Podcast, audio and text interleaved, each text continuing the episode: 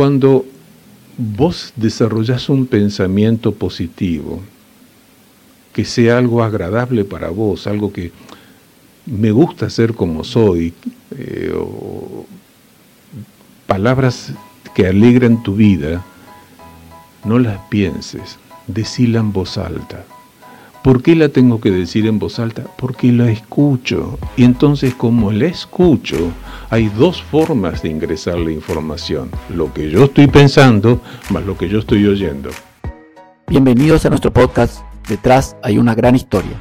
Soy Diego Centurión, nadador apasionado, campeón mundial máster. La natación me ha dado el privilegio y el honor de representar a mi país. Disfruto mucho el proceso que me lleva a cada objetivo recogiendo enseñanzas que me van convirtiendo en mejor persona. Aquí conversaremos con aquellos que con el alma caliente tomaron la decisión de trascender y formar parte del exclusivo grupo que tiene la elevada labor de inspirar.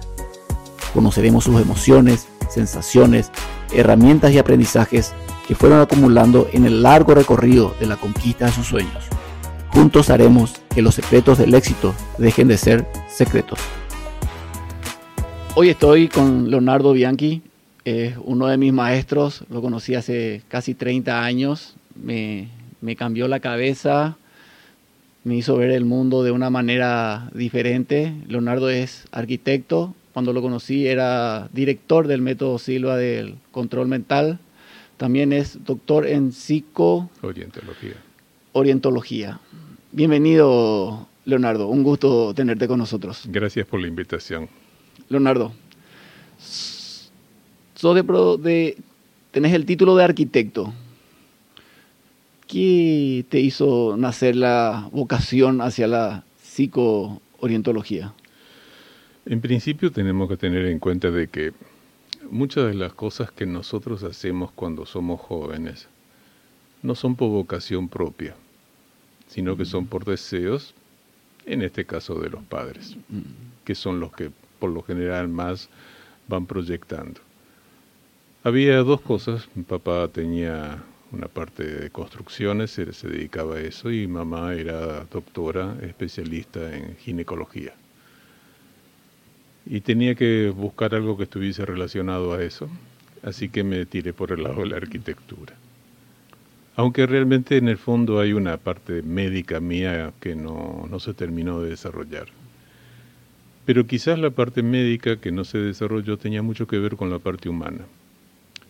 Y en el transcurso del tiempo, ese tiempo de trabajo con empresas constructoras que tuve, estudio de arquitectura, encontré con que en el contacto con la gente veía mucho más entusiasmo en mi vida relacionarme con ellos que lo que realmente hacía. O sea, me gustaba la relación humana. Y un día alguien me invitó a tomar el curso y pasó algo así como cuando uno toma una cebolla y saca la piel que la cubre, esa oscura, y empieza a ver algo diferente adentro. Y empecé a ver algo diferente dentro mío. Y eso me llevó a que yo siguiera sacando cada una de las capas de la cebolla. Todavía tengo unas cuantas porque no es tan sencillo quitarlas todas, porque eso significa encontrar la esencia de cada uno. Y es algo que no nos enseñaron, no nos ayudaron. Lamentablemente no se hace eso. Siempre se trata de guiar en base a deseos, aspiraciones, y no se los permite a, a, que cada uno de nosotros pudiésemos llegar a descubrir realmente qué es lo que sentimos y qué es lo que estamos haciendo en este mundo, para qué estamos acá. Descubrir nuestra verdadera vocación es algo importantísimo, y, pero bueno, eh, uno después tiene que ir aprendiendo a buscarlo. Hay un cambio muy importante porque por supuesto salía de una situación muy cómoda en todo el sentido de la palabra, desde lo económico a lo otro, pero no me sentía cómodamente yo como humano. Y eso provocó, por supuesto, retirarme de la sociedad, empezar psicología, hacer todo un trámite nuevo, e incluso eh, también ingresar a la parte de prepararme como instructor. Y ahí sí, después como instructor ya empecé a trabajar. Eso fue en Buenos Aires, de ahí en más tenía otras capacitaciones más que yo daba en distintas partes de las provincias. Después empecé a ser instructor internacional. Eh, fui miembro del eh, académico de la organización. Hicimos proyectos con Burgolman, con Richard Mackenzie, que era director de la NASA, de psiquiatría de la NASA. Eh, unos cuantos proyectos que se hicieron. Fui director de instructores eh, internacional, o sea, muchas cosas se hicieron ahí eh, e hice ahí, que me permitieron, por supuesto, también tener una sede una base acá en, Paraguay. Pero luego todo tiene un tiempo, así que dentro de ese tiempo llegó el tiempo en el cual uno tenía que cambiar o enfocarse en otra cosa. Dejé el método y empecé sí a hacer, con, atender consultas, que es lo que estoy haciendo ahora, y asesoramiento en empresas, que son la base de, mi trabajo actual. Durante muchos años, más de 30 años, estuviste como instructor y director de, del método Silva Leonardo, es así, ¿verdad? Sí. ¿Qué, te aportó esta experiencia, Leonardo? Mira, no solamente acá, sino en todo el tiempo de, de lo que hice desde que empecé como instructor. Para mí era una cosa muy importante transmitir algo que a mí me hacía sentir bien.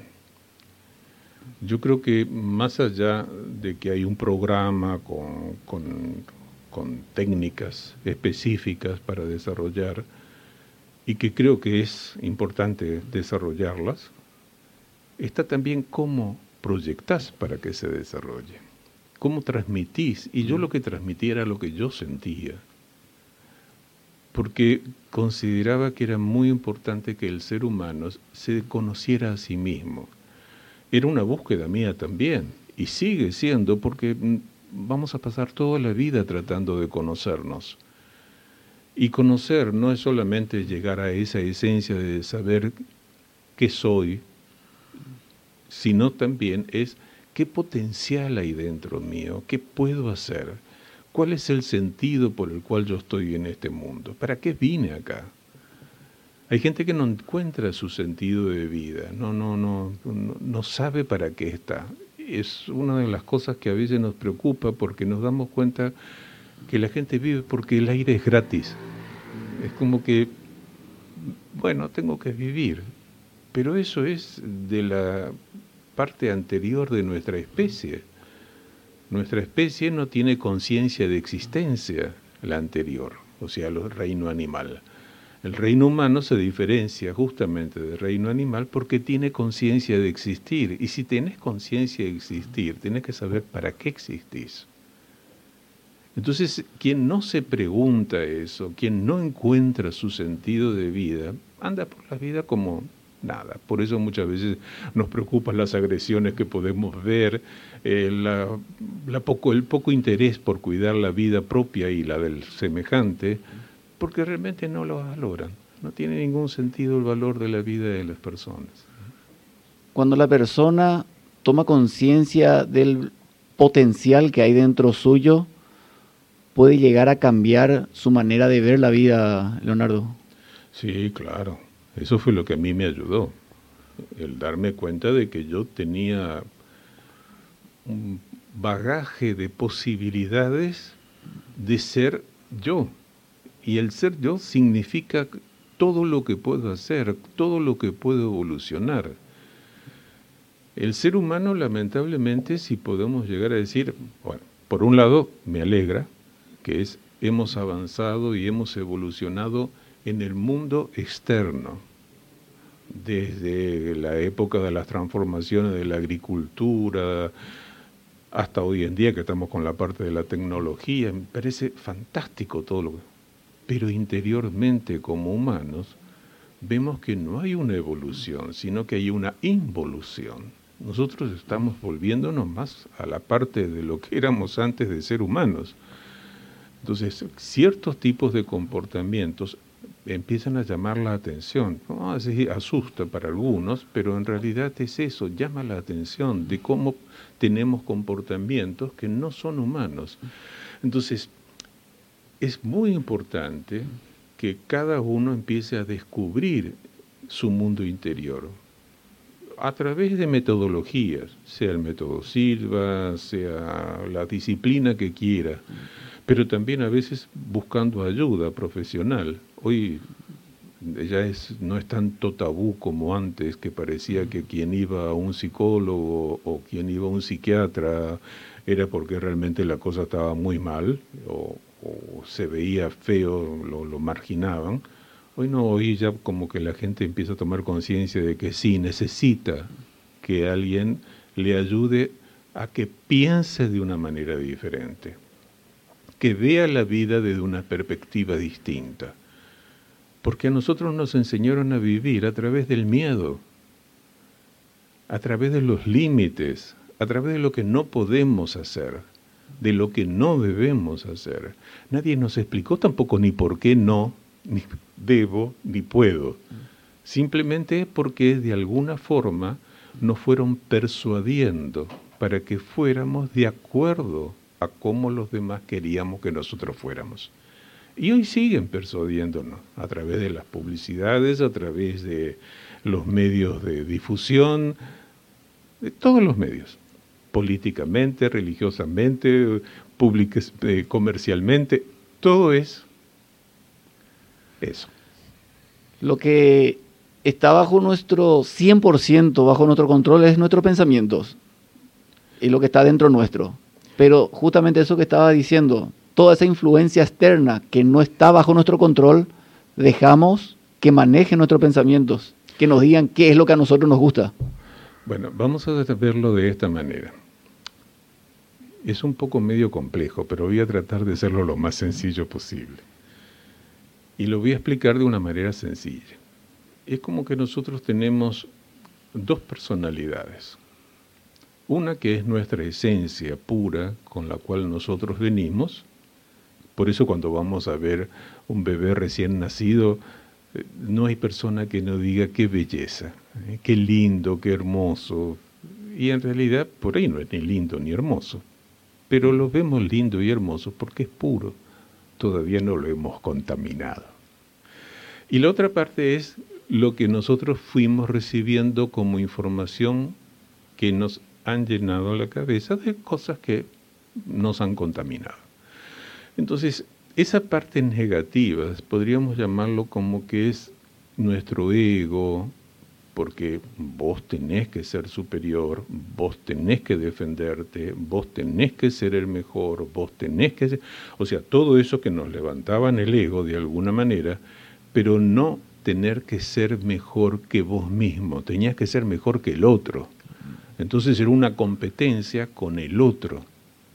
Y si el otro te ganaba, vos eras una persona, un perdedor. Y nos metían como un fracaso. Y nosotros nunca fracasamos. La, la, palabra fracaso es una mala palabra. Nosotros no fracasamos nunca. ¿Por qué no fracasamos nunca? Porque cada vez que no logramos algo, aprendemos lo que debemos hacer para cambiar lo mal que hemos hecho algo. Entonces, el fracaso es un aprendizaje, si lo queremos llamar de esa manera fracaso. Por eso hay muchas personas que por ahí se casan varias veces y tienen el mismo problema. ¿Y por qué tienen el mismo problema? Porque no cambian y siguen haciendo exactamente lo mismo. No se dan cuenta dónde estuvo el fracaso de su relación de pareja. Y en la vida nosotros fuimos cargando mucho de eso negativo que hace que hayan engordado a nuestro ego. Nuestro ego es, podríamos llamarlo, nuestro terrorista interior.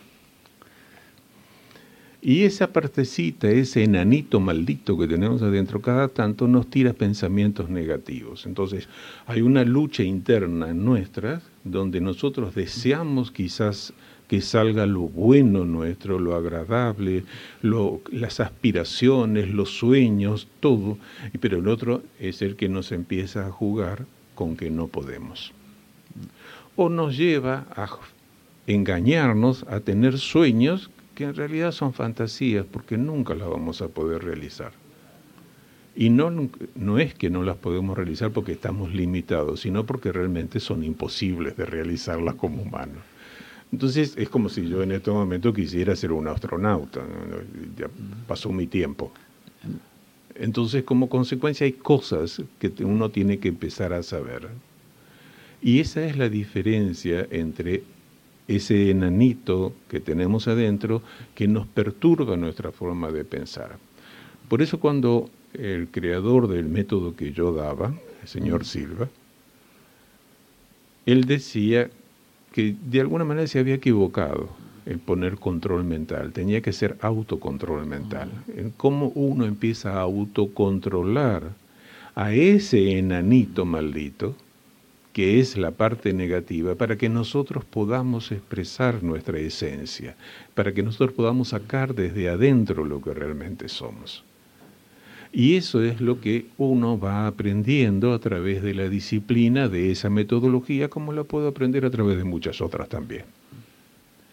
Entonces, tengo que aprender a saber controlar mis pensamientos y saber realmente tener pensamientos que sean productivos. Pero más que nada, saber vivir el ahora. dedicaste tantos años de tu vida al, al método Silva, que pasaron por los seminarios, las clases, cientos de, alumnos. ¿Qué es lo que la gente buscaba al empezar el método Silva? Cuando se iba y se escribía e iniciaba el curso, ¿qué percepción tenías de la gente se iba a buscar? ¿Qué expectativas tenía la gente sobre...? Las expectativas eran varias. Eh, siempre te encontraba con que, bueno, necesito controlar mi nivel de estrés, eh, vengo porque me cuesta conciliar el sueño, eh, me duele mucho la cabeza, no tengo posibilidad de lograr cosas que quiero. Pero en realidad yo escuchaba, porque creo que te debes acordar, siempre cuando comenzábamos un curso preguntábamos el nombre de cada persona para recordarlo y, este, y después saber también eh, qué era lo que venía a buscar. Y una vez que terminaban de decir eso, y así, todos buscamos todo eso, pero en realidad lo que buscamos es conocernos a nosotros mismos. Y ahí empezaba el curso. Y la gente terminaba el curso con una experiencia muy linda, que esa ya la tenés en cuenta, donde en realidad se daba cuenta del potencial que tenía dentro. Y que de ahí en más ya dependía de cada uno seguir sacando la capa de cebolla para ir introduciéndose o simplemente quedarse donde estaba y quizás hasta volver a degenerar otra vez una capa oscura encima por el miedo a poder ser feliz. ¿Y qué, qué representa para vos o qué representó en ese momento tener la oportunidad de compartir tus experiencias, tus conocimientos con la gente y poder brindarle opciones de tener estilo de vida diferente, de poder mejorar su rendimiento en cualquier actividad que esté realizando.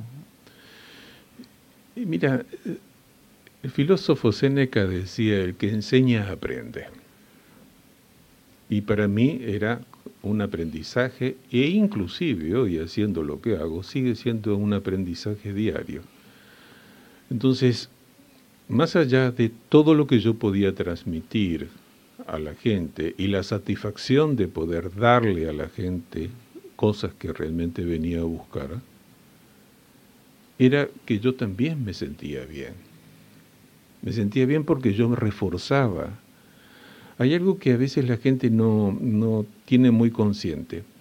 Cuando vos desarrollas un pensamiento positivo, que sea algo agradable para vos, algo que me gusta ser como soy, eh, palabras que alegran tu vida, no las pienses, decila en voz alta. ¿Por qué la tengo que decir en voz alta? Porque la escucho. Y entonces como la escucho, hay dos formas de ingresar la información. Lo que yo estoy pensando más lo que yo estoy oyendo. Y en este caso, cuando estaba dando un curso, yo mismo me estaba escuchando lo que estaba transmitiendo.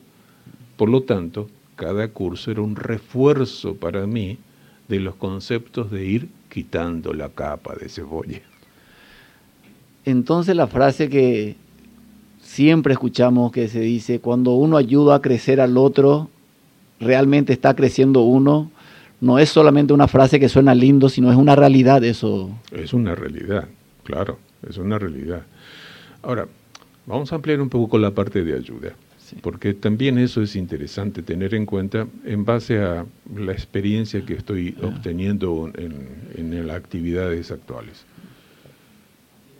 Una cosa es ayudar y otra cosa es tratar de salvar a alguien de una situación. Hay mucha gente que se ocupa de tratar de solucionarle los problemas a los demás. Y eso no es ayudar. Eh, en el libro... Te pones en el papel de Salvador. Claro. En el libro importante, en el libro de los libros, dice, no le des de comer pescado a la gente, enséñale a pescar. Entonces, para enseñarle a pescar a alguien, y si estamos hablando de un adulto, porque de un niño ya es diferente, le tenemos que enseñar a pescar, pero de un adulto tenemos que esperar que el adulto nos pida ayuda. Porque si nosotros nos vamos a meter donde no nos llaman, no va a ser efectivo todo lo que nosotros hagamos.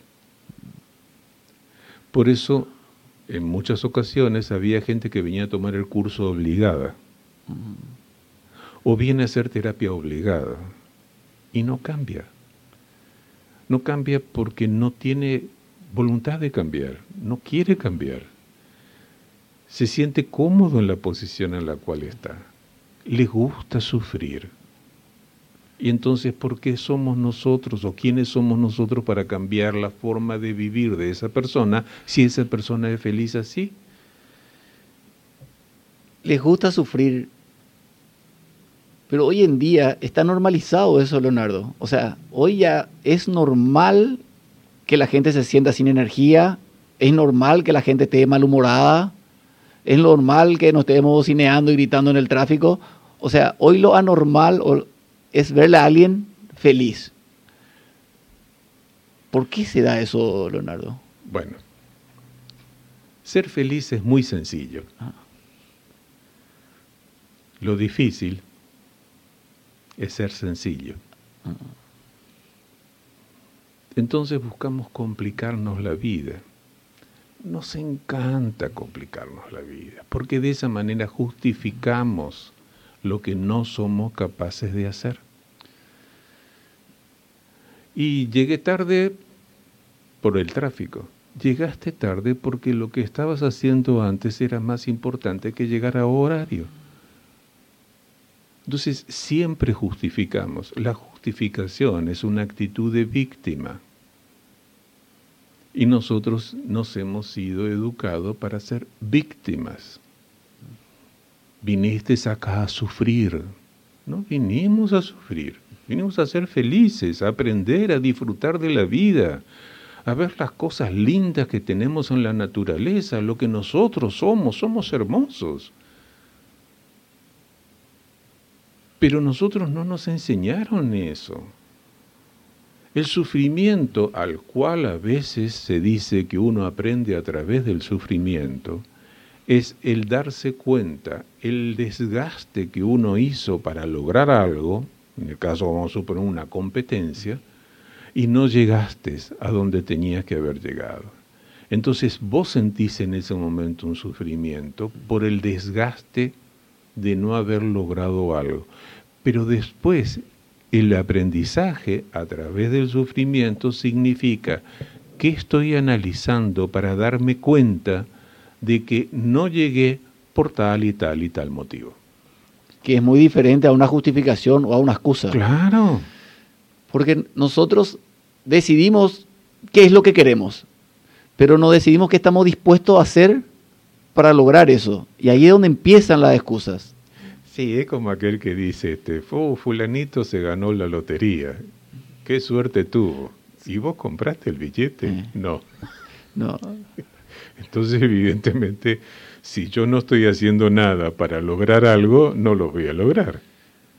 tengo no solamente que pensar que algo me gusta, sino tengo que también ocuparme de lograr lo que a mí me gusta. Entonces me tengo que preparar para eso, tiene que haber toda una predisposición y tiene que haber una razón personal para poder llegar a hacer lo que a nosotros nos gusta. Porque muchos de los objetivos también que la gente tiene son objetivos que son aspiraciones o eh, expectativas que tienen otras personas sobre nosotros. Entonces yo necesito tener una maestría. ¿Pero para qué? Y porque necesito demostrarle a mis padres de que gracias a ellos, bla, bla, bla, bla, bla, bla. Pero no es por ellos. Sí le va a ser muy útil, sí, por supuesto. Pero la justificación no es por uno mismo, lo está haciendo por otras personas. No hay una razón personal. Nosotros cuando hacemos algo tenemos que pensar que lo que hacemos es para superarnos nosotros. Si nosotros nos superamos, los demás nos van a mirar y nos van a admirar, porque estamos permanentemente en superación, en la actividad que sea, no importa cuál, pero te van a admirar porque vos sos una persona que te estás ocupando para superarte vos y no para demostrarle a los demás qué grande sos. Yo encuentro esa persona que se supera. Yo quiero eso. Sé lo que tengo que hacer porque él me muestra lo que tengo que hacer. Pero al final no lo hago. Al final se queda en un entusiasmo. ¿Por qué nos pasa eso, Leonardo? Mira, hay muchas cosas que son, eh, podríamos decir, boicot, que nos boicoteamos nosotros mismos. Y nos boicoteamos nosotros mismos también por enseñanzas. Nunca vas a lograr ser algo importante. Nunca vas a ser... Naciste en un lugar donde en este país nadie te va a reconocer. Es que somos un país, siempre buscamos la justificación para evitar el esfuerzo para evitar realmente el convencimiento de que yo puedo. Entonces, todo lo que nosotros podemos llegar a decir son justificaciones. ¿Por qué hay tantos profesionales, si hablamos de acá de Paraguay específicamente, que son reconocidos internacionalmente? Y acá nosotros decimos que siendo un profesional acá no vas a hacer nada en el mundo. ¿Cómo no? Hasta llegamos a tener una casi reina. Y, obviamente nosotros tendríamos que ocuparnos en decir, no me importa el lugar donde nací, yo soy ciudadano del mundo. Y lo que tengo que hacer es para poder demostrarme a mí mismo que soy capaz de superarme. Esa experiencia, Leonardo, la vivimos con mis compañeros de relevo antes de ir al Mundial, porque cuando comentábamos nosotros que íbamos a ir al Mundial, la sociedad nos regalaba excusas. La sociedad misma ya nos justificaba antes de irnos a decirnos que nosotros nos vamos sin ningún apoyo, que nos vamos a competir con gente que tiene mejor preparación. O sea, ya con que nos vayamos y estemos ahí en el grupo ya cumplíamos.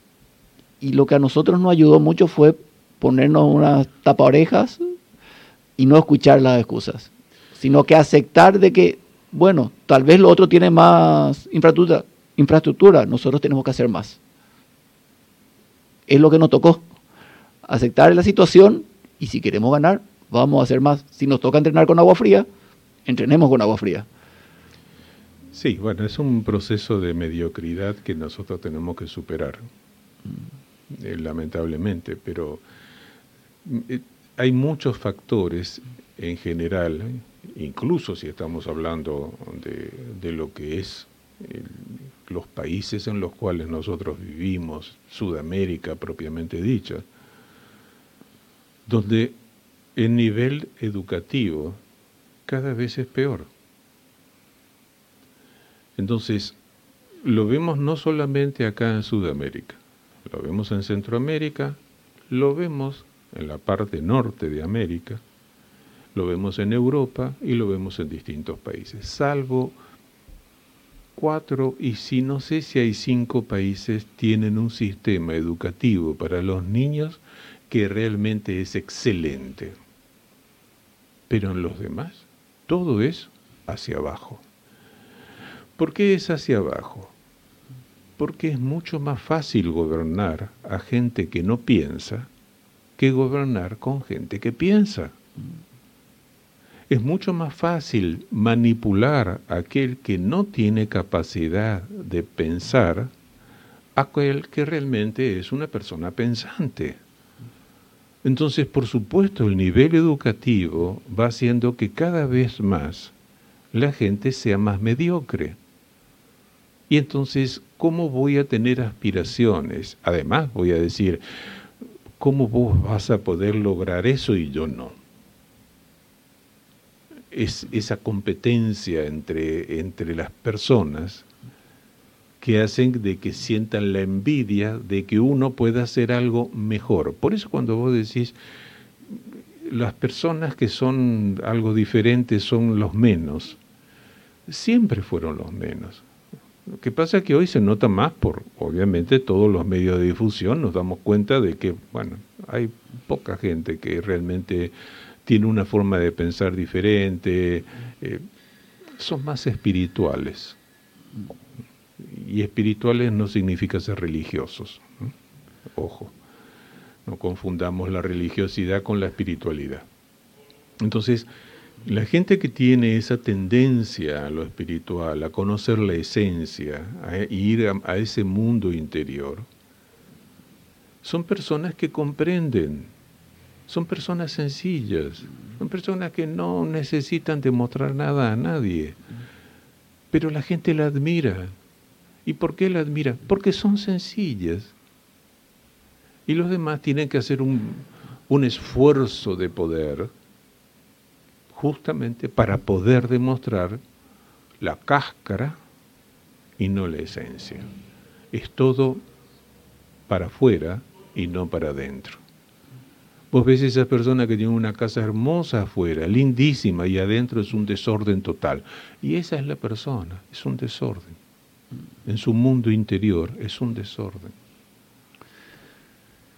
Tenemos que creernos más de que somos, de que es posible lograr lo que queremos. Y la visualización ayuda mucho en eso. Y mucha gente me dice, pero yo tengo siempre en mi mente sueño con vacaciones, pero nunca se me da esas vacaciones soñadas. Pero a medida que sueña, no lo siente. O sea, cuando está soñando, ya lo ve como un, como un imposible. O sea, está haciendo una...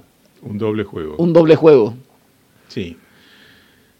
Cuando tenemos que partir de una premisa, que esto ya lo sabemos, y creo que es imposible no darse cuenta.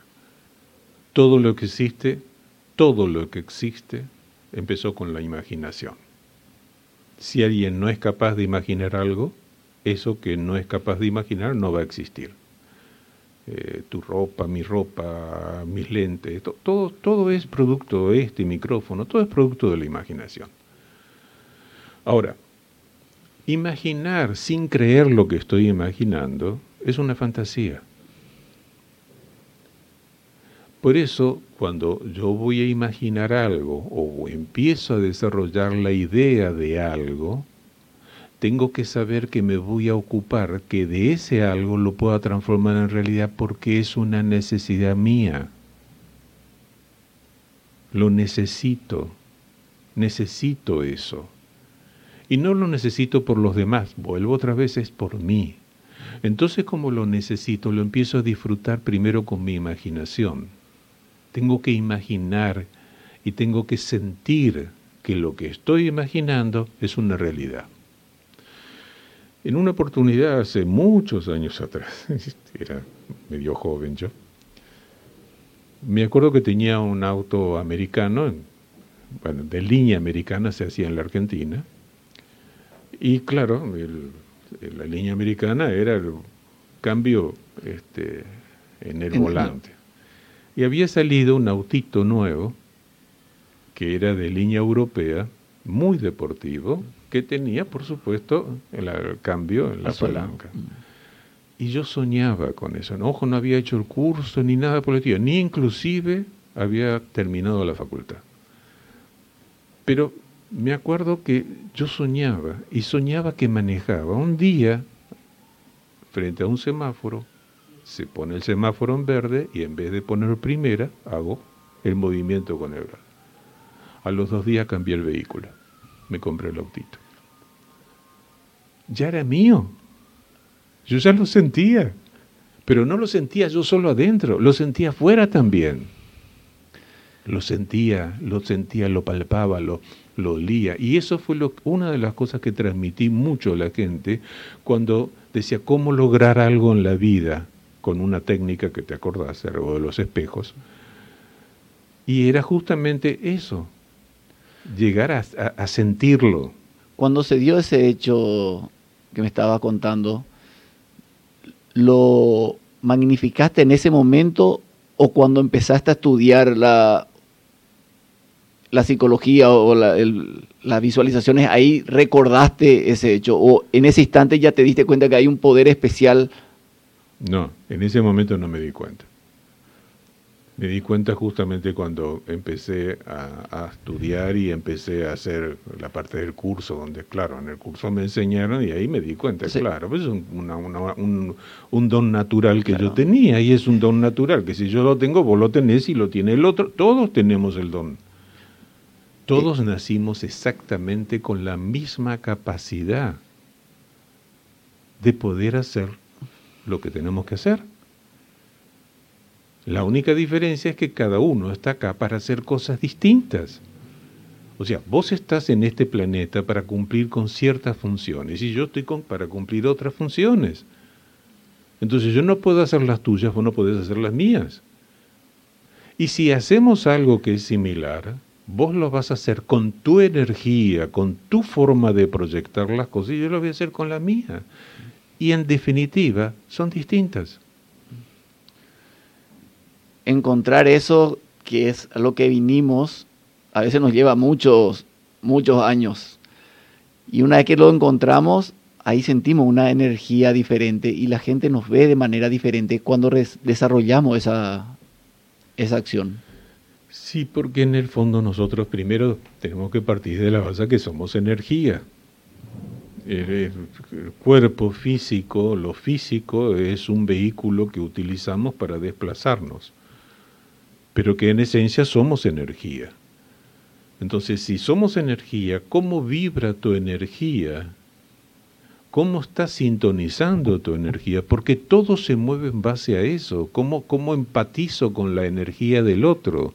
¿O cómo hago que el otro empatice con mi energía? ¿Cómo hago que la otra persona vibre en una frecuencia similar? Entonces, todo eso lo empezás a hacer cuando vos conoces cómo vibras interiormente. ¿Y cómo vibras interiormente? No solo con las personas, sino también con el mundo material, con el mundo vegetal, con todo, porque todo es energía y todos nosotros tenemos que saber cómo sintonizar con esa energía. En la medida en que nosotros podamos lograr eso, y de hecho se logra, empezamos a encontrar que hay una armonía en nuestra vida, hay un equilibrio, y esa armonía y ese equilibrio se transforma en amor, amor por la vida, amor por nosotros, amor por y agradecimiento, porque es una de las cosas que hay que hacer todos los días, que es agradecer.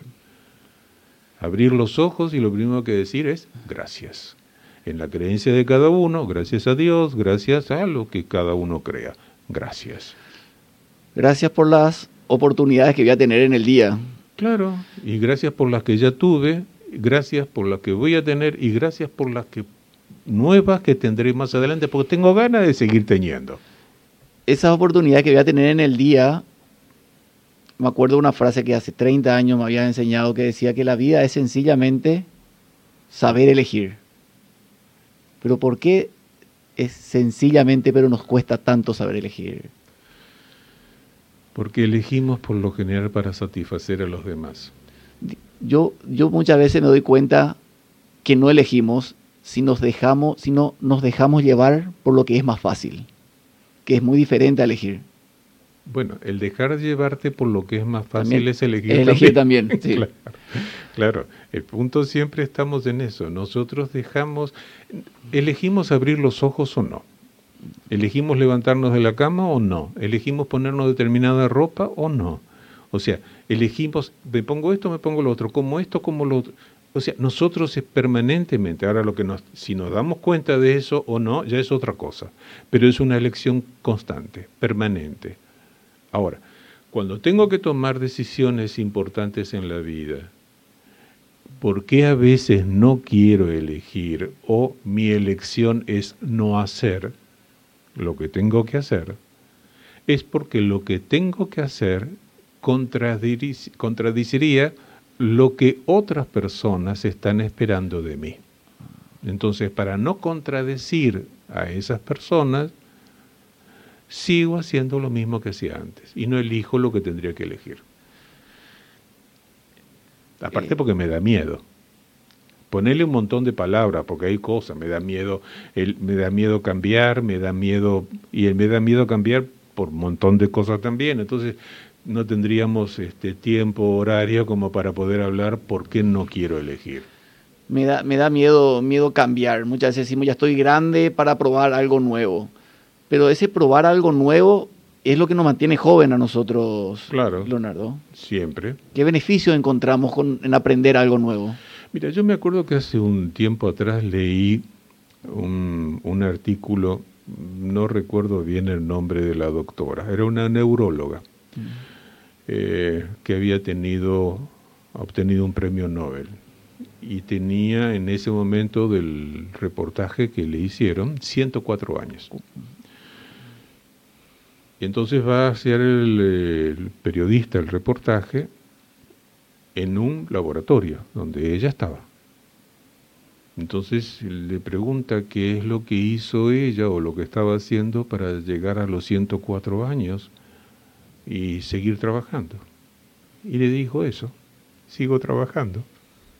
O sea, mientras vos te sentís entusiasmado con las cosas que haces, mientras vos te sentís con ganas de hacerlo, no importa la edad, hacelo. La edad, la edad, la mental, la mente no conoce la edad. El cuerpo es el que se envejece y envejece más rápido cuando no tenés ningún proyecto de vida, cuando no tenés ningún objetivo, cuando no tenés ninguna aspiración, cuando no tenés ningún sueño, cuando no hay nada adelante tuyo. Entonces es como, ¿para qué voy a seguir? y me voy quedando y entonces me voy consumiendo. Pero cuando vos tenés cosas, proyectos en tu vida, ilusiones, el que sea, es como que vos sentís la energía que sigue funcionando dentro tuyo y te mueve, te mueve y te, te regenera permanentemente todo tu cuerpo, se activa y te da ganas de seguir viviendo y de hecho vivís más tiempo. Tenemos objetivos, sueños, pero cuando le lo ves un poco lejano, ya das un poco marcha atrás. Hoy nuestra sociedad, nuestro estilo de vida nos da esa satisfacción inmediata al alcance de la mano. Queremos todo rápido, o sea, queremos lograr el objetivo de manera inmediata. Sí, este, todo es para ayer, no, ni para hoy, es para ayer. Y en realidad hay cosas que tienen un tiempo y que si nosotros no sabemos disfrutar de ese tiempo, vamos mal. Yo me acuerdo que un médico en una publicidad que, o en un comentario que hizo en, en un programa de televisión, dijo, el resfrío tarda siete días en curarse. Si usted toma una aspirina, le va a durar siete días. Y si no toma la aspirina, le dura siete días. Entonces, como consecuencia, te guste o no te guste, hay un tiempo.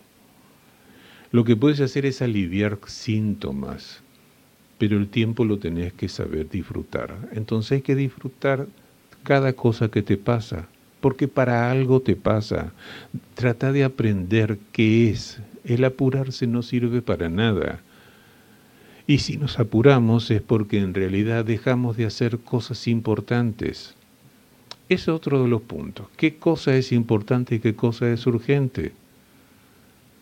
Porque todo el mundo hace cosas urgentes, es urgente, es urgente, es urgente, es urgente.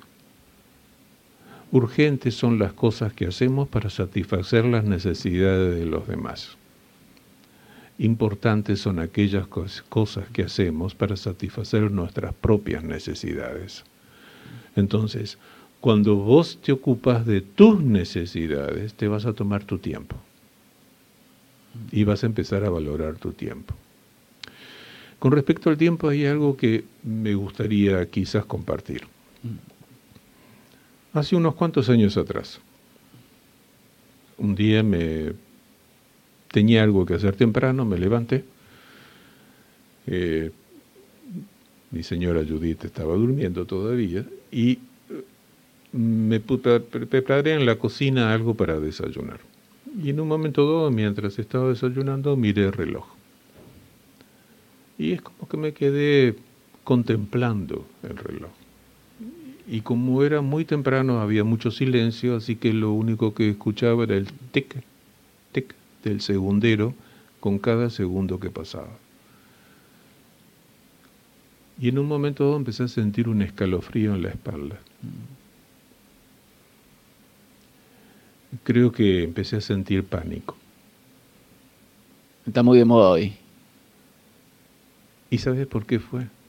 Porque me di cuenta que cada segundo que pasaba era un segundo que yo perdía en mi vida.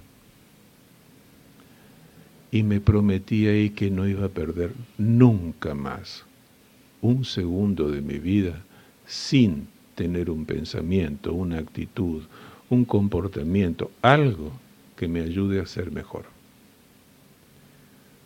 fueron segundos que te cambió el resto de tu vida. Totalmente.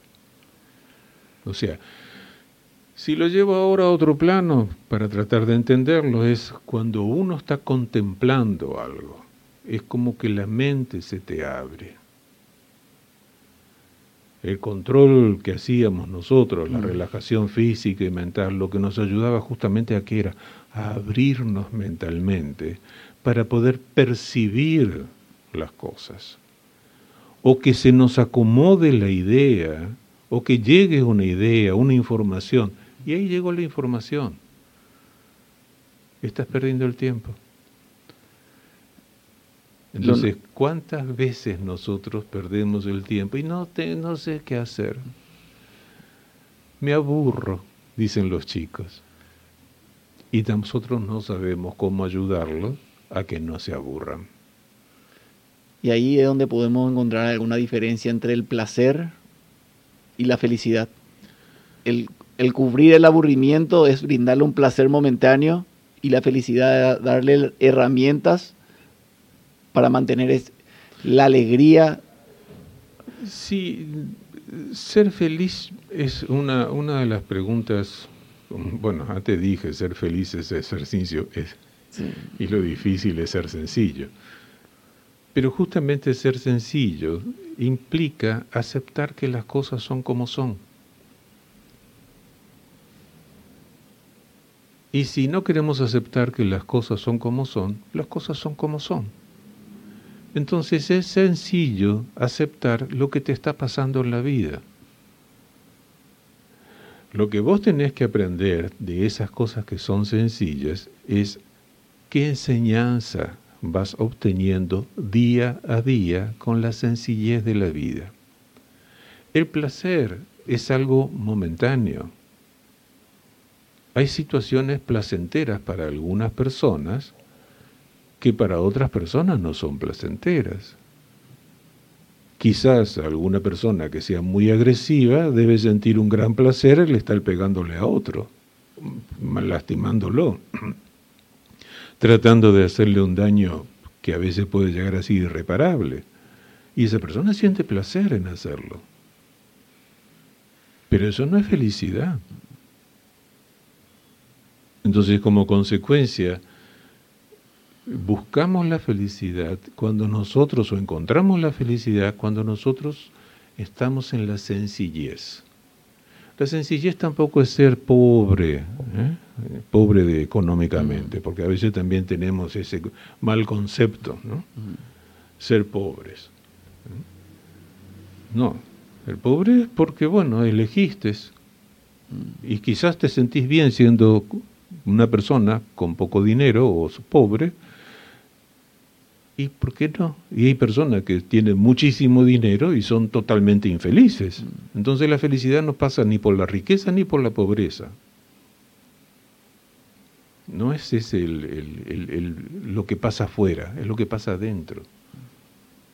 O sea, cómo yo me siento rico interiormente. Uno de los placeres que al parecer tiene el ser humano es el dormir. Uno espera que llegue el fin de semana para poder dormir, que llegue las vacaciones para poder dormir. Me acuerdo que en uno de los cursos uno te había preguntado por qué le costaba tanto levantarse por las mañanas. Y tu respuesta fue, porque lo que vas a hacer en el, en el día no te entusiasma. Sería más fácil levantarnos cada mañana si tenemos una motivación en ese día. Claro. Por eso es la mañana empezar con una buena actitud. Gracias, Dios mío, hoy pude, tengo la oportunidad o me estás regalando un día más. Entonces, si yo ya me despierto con esa actitud, ya sé que evidentemente voy a tener que ser algo positivo, algo que me divierta, algo que me haga sentir bien. Ese es el objetivo. Y descansar es importante, porque también para nosotros el poder dormir es una forma de acomodar, darle descanso a nuestro cuerpo, darle descanso también a toda nuestra parte de acomodamiento cerebral. Es muy importante el saber dormir y el poder dormir bien. Ahora, evadirse a través del dormir, no. Es dormir, tomarse el tiempo para descansar lo que necesita el cada uno de acuerdo al tipo de actividad que desarrolla o el tipo de desgaste que haya tenido durante el día. Pero necesitamos, por supuesto, dormir. Es importante.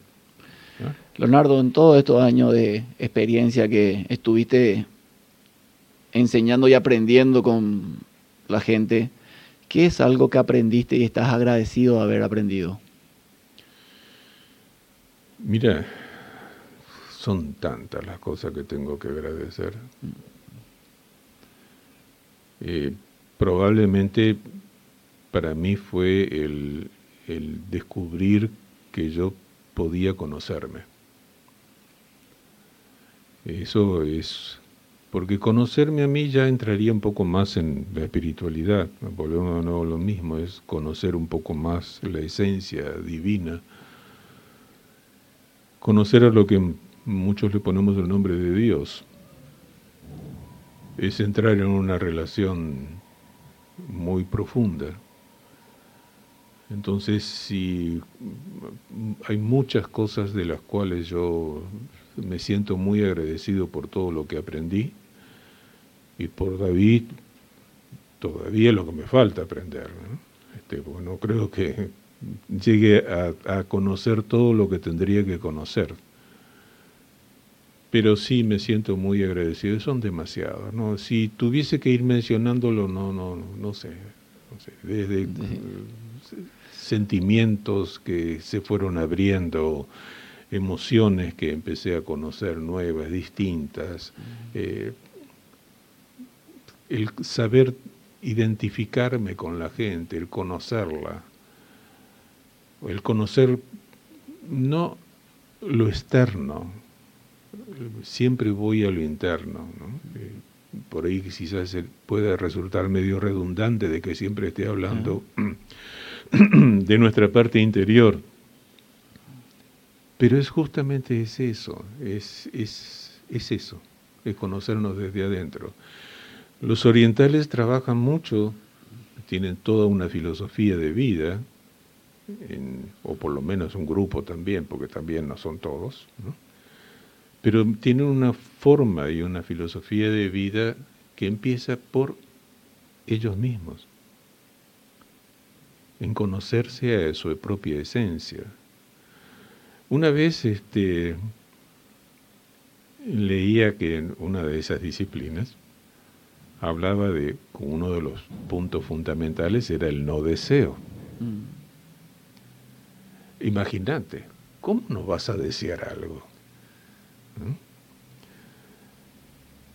Y por el otro lado, después lo asocié con los pobres de espíritu que dice la religión católica.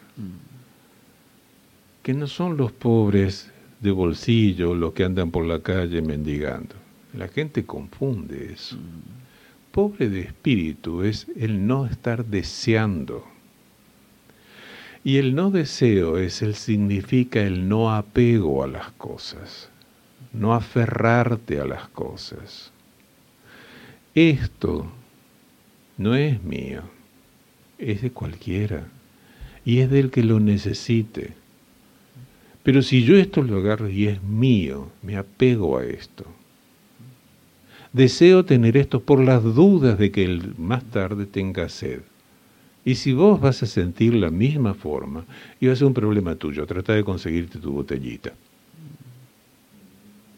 Entonces, cuando uno empieza a desapegarse de las cosas, de lo material fundamentalmente, de lo externo, se aferra más a lo interno. Entonces se da cuenta que puede vivir bien con él mismo y sabiendo vivir bien con uno mismo, aprende a vivir bien con el otro. Cuando uno aprende a amarse a uno mismo, aprende a amar al otro. Cuando uno aprende a respetarse a uno mismo, aprende a respetar al otro. Cuando uno aprende a comprenderse a uno mismo, aprende a comprender al otro. Cuando uno se entiende a uno mismo, empieza a entender al otro. Porque no hay amor si no hay respeto. No hay respeto si no hay comprensión. No hay comprensión si no hay entendimiento. Y para poder entender las cosas tengo que aprender a observarlas. Observarlas con mis cinco sentidos, oído, vista, gusto, tacto y olfato. O sea, ¿cómo capto? Entonces, todo eso es lo que me permite llevar a entender, para comprender, para poder respetar y para poder amar. Entonces, cuando uno llega a eso y empezás a darte cuenta que no es sencillo, es un, es un proceso que tenés que realizar.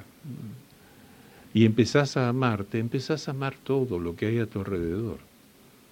Amás hasta el basurero por el trabajo que viene a hacer ese señor de levantar la basura que vos no lo haces. Y llevársela, por favor, es un ser muy amado.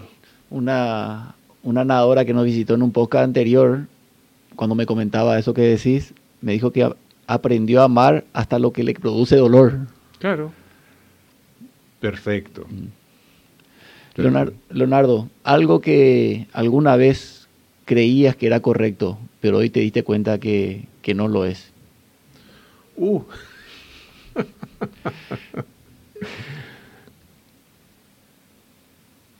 ¿Tenés tiempo?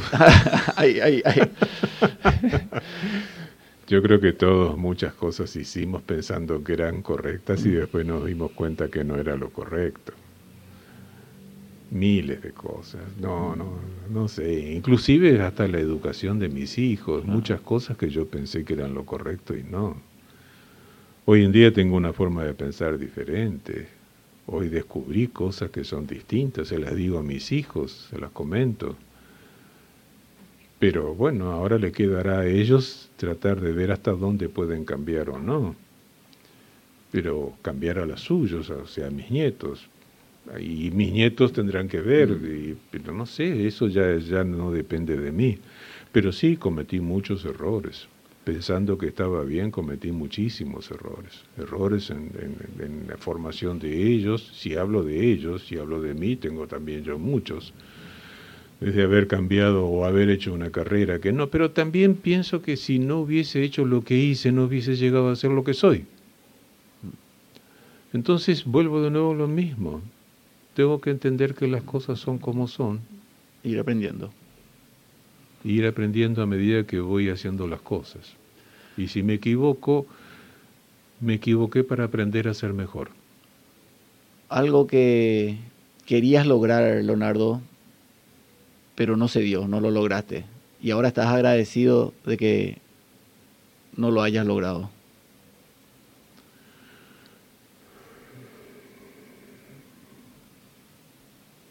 me haces pensar, qué bueno. este, ¿Sabes por qué? Porque en definitiva, si me pongo a pensar, yo logré todo lo que quería.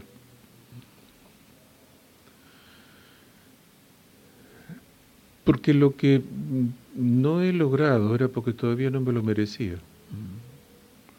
Entonces, eh, no me arrepiento de no, o, no me siento mal por no haber logrado algo, porque quizás no era, no es el momento todavía.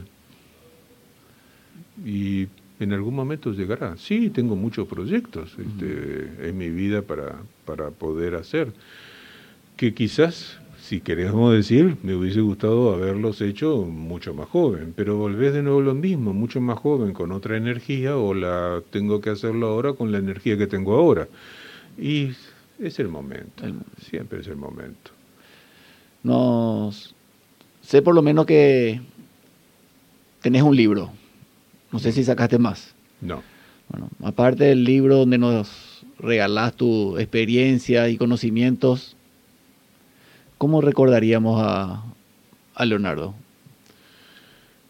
No, yo creo que la gente tiene que recordar lo que cree que de alguna manera le pudo haber servido en algo. Yo no, no, no estoy haciendo nada para que me recuerden.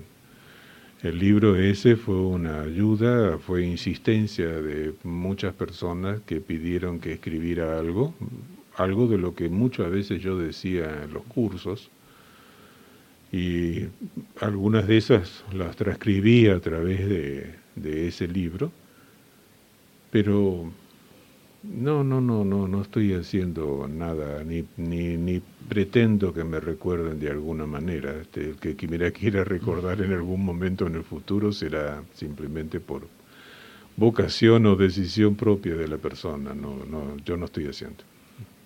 Bueno, yo hace casi 30 años fui a hacer un curso por curiosidad. Pensé que me iba a dar talentos sobrenaturales en el deporte, pero me encontré con una persona maravillosa que con paciencia me, guió y en cada oportunidad que nos cruzamos me, me sigue guiando. Te agradezco que hayas compartido tu experiencia hoy con nosotros y al terminar este podcast te digo que me siento mejor, mejor y mejor. Muchas gracias, Leonardo. No, gracias a vos. Eh, a mí también me encantó esto porque es algo muy natural. Me pareció fantástico lo que estás haciendo. Tu nueva iniciativa. Porque eh, es sencillo. Es este, algo sin un libreto armado como para decir, bueno, eh, tenés que decir esto y hay que hablar sobre esto. hablé de lo que quise. Y me sentí muy cómodo. Así que muchas gracias y ojalá que a algunos les pueda haber sido útil también. Estoy, les sirve. Estoy seguro que así va a ser. Gracias. Gracias a todos. Si después de escuchar este podcast terminas tan emocionado como yo, puedes darle me gusta, suscribirte y compartirlo con aquellos amigos que busquen trascender. Te invito también a seguir mi cuenta de Instagram. Puedes encontrarme como Diego Centurión Natación o visitar mi sitio web diegocenturión.com, donde encontrarás tips y herramientas que puedan acercarte a tu objetivo. Un fuerte abrazo a todos y a seguir con ganas. Nos vemos pronto.